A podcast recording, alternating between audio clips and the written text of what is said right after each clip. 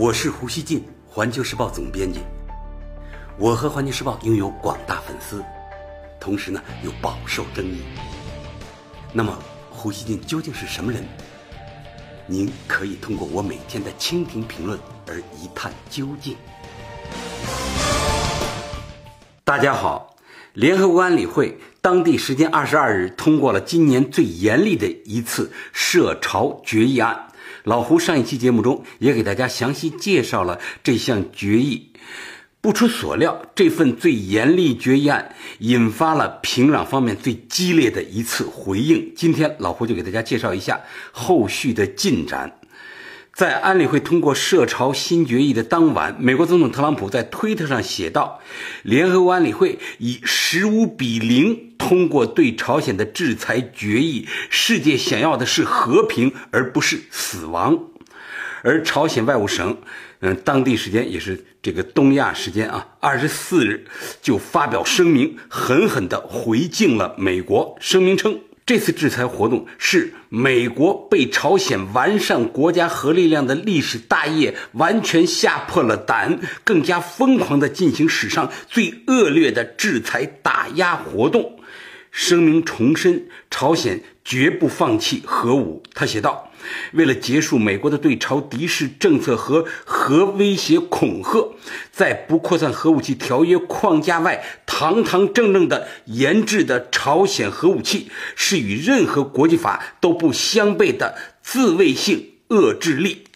声明还指责了赞成安理会最新涉朝决议的所有国家，称要跟他们秋后算账。他说。由此次制裁决议造成的一切后果，完全由举手赞同决议通过的国家负责承担。朝鲜将与他们算账到底。卡塔尔半岛电视台二十四日说，朝鲜外务省的声明并不令人惊讶，是朝鲜惯用的口吻。声明似乎主要。将愤怒对准美国，因为美国起草了最新的决议草案。美国彭博新闻社说，朝鲜外务省的声明旨在表明平壤要报复美国的同情者。彭博社还认为，安理会就朝鲜涉岛问题一致通过的二三九七号决议是特朗普政府的一场政治胜利。英国广播公司 BBC 二十四日说，这是安理会对朝鲜进行的第十轮制裁。之前的制裁并未说服金正恩放弃核项目，但各国希望这次决议可以戳到朝鲜的痛处，从而改变其路线，或者至少限制朝鲜进行更多核试验和导弹试验的能力。BBC 说，新一轮的强有力制裁得到中国的支持，这显示出国际社会对朝鲜引起的威胁日益紧张。韩国国民日报二十四日称，虽然朝鲜外务省发表声明对联合国安理会通过新的制裁决议案表示谴责，但截至目前，朝鲜的反制动作仅局限在口头。有忧虑的声音认为。如果未来朝鲜采取射岛等武力示威，韩国总统文在寅希望借平昌冬奥会实现韩朝对话和半岛稳定的平昌构想可能化为泡影。此前，文在寅曾向美国建议平昌冬奥会前后停止韩美联合军演。如果朝鲜做出挑衅，那么不仅军演延期的设想无法实现。美国国内要求对朝动武的强硬声音也会愈演愈烈。大家看啊，美国防长马蒂斯当地时间二十二日在美国空军第八十二空降师总部发表演讲时，就直接说，朝鲜半岛上的暴风雨正在来临。他同时强调，军队做好战斗准备，这是外交人员找到解决方案、说话有分量以及被信任的唯一方式。《纽约时报》说，在美国政府内部，有关特朗普在不动武的前提下能忍朝鲜多久，官员们分歧明显。蒂勒森和马蒂斯更倾向于基于制裁的外交手段，而其他政府官员认为，用制裁阻止朝鲜发展核武所剩时间不多了。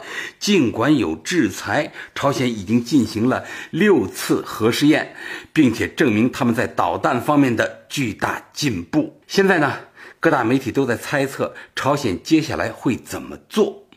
韩国经济二十四日报道说，从以往的惯例看，朝鲜在安理会通过相关制裁决议案后，都会进行导弹试射，因此，因此呢，不能排除朝鲜进行洲际导弹或潜射弹道导弹的发射的可能。韩国《世界日报》二十四日称，现在最大的变数就是明年一月一日由金正恩亲自发布的新年贺词。该贺词将揭示朝鲜全年的政策及目标。英国《金融时报》二十二日的文章也认为，金正恩可能在新年贺词中宣布完成核武计划。老胡还记得啊，二零一七年初。金正恩就在新年讲话中宣布，朝鲜试射一枚洲际弹道导弹的准备工作已经进入了最后阶段。这位最高领导人兑现了自己的诺言，朝鲜随后进行了三次洲际弹道导弹试射。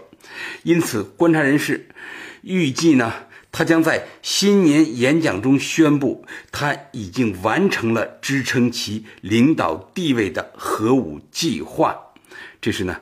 西方很多媒体呢都这样分析啊，担心朝鲜下一步会怎么做的同时，各国媒体也不断质问制裁的作用。《纽约时报》二十三日称，新制裁措施是迄今为止最严厉的。专家们甚至是白宫啊，他们都同意，美国在制裁手段方面呢已经耗尽了。中情局的评估结果是。经济制裁不会让金正恩放弃核武项目。白宫国务安全顾问博塞特他说：“为了改变朝鲜的行为，除了把朝鲜人饿死，特朗普把能想到的手段都用了，我们剩下的施压空间不大了。”前中情局分析师特里。二十三日，对《纽约时报》表示，如果国际社会从长计议，对朝鲜制裁的累积效果会最终迫使平壤呢走上谈判桌。但他怀疑制裁能否说服金正恩二零一八年就放弃核武器计划。在全面驳回联合国决议后，朝鲜真能在国际间孤立地保持自己的发展节奏吗？我觉得这位叫特里的分析师啊，他的分析是有一定道理的。我也认为啊，如果国际制裁长期保持，那么最终朝鲜是顶不住的，因为呢，朝鲜经济现在已经几乎与世隔绝了啊。咱们中国依然保持着对它的最后的一个通道，就是我们拒绝对朝鲜进行这个能源，也就是石油的禁运，我们不同意对它禁运石油。这对朝鲜呢，它还有一线喘息机会。但是呢，中朝之间的贸易绝大部分都停止了啊，只剩下一些基本的人道主义援助。朝鲜的经济呢，它很难长期维持。那么金正恩他光靠导弹，光靠核武器，他不能吃不能喝呀，他又不敢，真的他不敢拿核武器、拿导弹主动去攻击美国、韩国、日本，他怎么敢呢？如果他那么做，那等于是战争爆发，朝鲜肯定。会要被击垮的，所以呢，我觉得国际社会啊得有一定耐心，尤其是美国啊，他得一定有一定的耐心。朝鲜呢，他不敢真的动用核武器、动用导弹去打美国，啊，制裁只要持续下去、坚持下去啊，大家绝不接受朝鲜拥核这一条，只要能坚持下去啊，你慢慢来，最后朝鲜，我认为他会啊会想清楚的。光有核武器、有导弹，并不能保障他的国家安全，也保证不了国家的繁荣。那么，如果国家长期的贫困，老百姓甚至民不聊生，一旦来了灾荒，大家就吃不饱饭。那么这样下去，政权怎么能稳定呢？朝鲜的最高利益是政权稳定嘛？那么政权不稳定，他就要改变策略了。所以呢，我认为坚持下去，最后制裁是会起效果的。但是呢，特朗普他太着急了。大家知道啊，安理会此次通过的决议。将朝鲜每年成品油进口量削减了四分之三啊，原来是两百万吨，现在呢只剩下五十万吨，一下少了四分之三。就在朝鲜能源供给生命线遭受严峻考验之际，朝鲜最高人民会议常任委员会二十一日发表政令，将在首都平壤新建一个经济开发区，朝鲜对江南经济开发区行使主权。看来呢，这个经济开发区主要是朝鲜他们自己搞啊，没有什么国际的援助，没有什么国际的合作。朝鲜最高领导人上个月呢宣布，终于实现国家核武梦。似乎呢，他现在开始践行平壤的核与经济并进路线。嗯，这是他们的愿望。但是呢，大家知道现在朝鲜受到如此严厉的制裁啊。过去老胡曾经在南斯拉夫待过啊，当时南斯拉夫也受到制裁，但制裁远没有这个朝鲜受到的制裁严重，差多了啊。所以说呢，在这种情况下，朝鲜呢，它有自己的发展经济的愿望，听起来呢也挺不错啊，听起来。但是呢，大家看一看，这能行得通吗？嗯，国际制裁层层加码，外资呢都纷纷撤离了朝鲜，朝鲜的经济特区将如何啊拿什么钱来运行呢？韩联社二十四号称。朝鲜虽然呃虽然呢对外公布了新设江南经济开发区的消息，但并没有公布以何种产业为中心、投资从哪里来等具体情况。开发区位于平壤市江南郡一带，是平壤市的主要蔬菜供应基地。二零零七年十一月，南北进行第一次农业合作务实接触时。决定在该地区共同发展养猪业。韩国一家新闻网站二十四日报道，该开发区看来并非面向海外投资，实际开发效果能有多少并不透明。其实呢，朝鲜设立经济开发区也蛮有历史的了。朝鲜从上世纪八十年代开始呢，引进外资，创办合资合营企业。一九九一年，与中国、俄罗斯隔江相望的朝鲜第一个经济特区——罗金先锋自由经济贸易区成立了。二零零二年九月，朝鲜又宣布在中朝边境成立新一州特别行政区。对那次呢，我印象挺深的，但是那件事呢没有成。后来。进入金正恩时代后，朝鲜开始了开发区大跃进。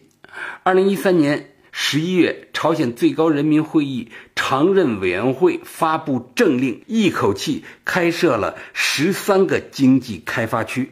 二零一四年七月，朝鲜再次宣布成立六个经济开发区，但由于联合国制裁等种种原因，朝鲜设立的开发区往往是雷声大雨点小。吸引的外资屈指可数，在朝鲜所有开发区中，唯一成规模的是朝韩在三八线附近开设的开城工业园，朝方员工最多时超过五万人，这规模确实不小啊。二零一二年年产值突破四亿美元。二零一六年二月，由于朝鲜。接连进行核导试验，时任韩国总统朴槿惠宣布关闭开城工业园区。最后，老胡想说，金正恩啊，他早就把核与经济并进路线确定为国策。随着朝鲜在核导技术方面取得突破性进展，现在呢，嗯，平壤有可能真的想调整政策。更加重视经济和民生领域，当然了，他不会主动放弃核导技术，但是呢，他有可能存在这种可能性啊，他至少一段时间，他不再搞核导试验了，缓解同美国同国际社会的关系，给他这个开展经济计划创造条件，但是呢，最关键的是，国际社会。不会同意朝鲜拥核，因此呢，美国那边他尤其不会接受朝鲜。现在他已经把这个洲际弹道导弹能够打到美国的洲际弹道导弹掌握在手，在不去除核导能力的情况下，与美国与国际社会改善关系，恐怕呢，美国和国际社会都未必接受。所以呢，未来情况怎么走，真是很难说。咱们中国当然希望美国和朝鲜，他们都能够各往后退一步啊，摸索着往前走，摸索着推动半岛的和平与稳定。感谢收听今天的《胡言不乱语》，咱们下期见。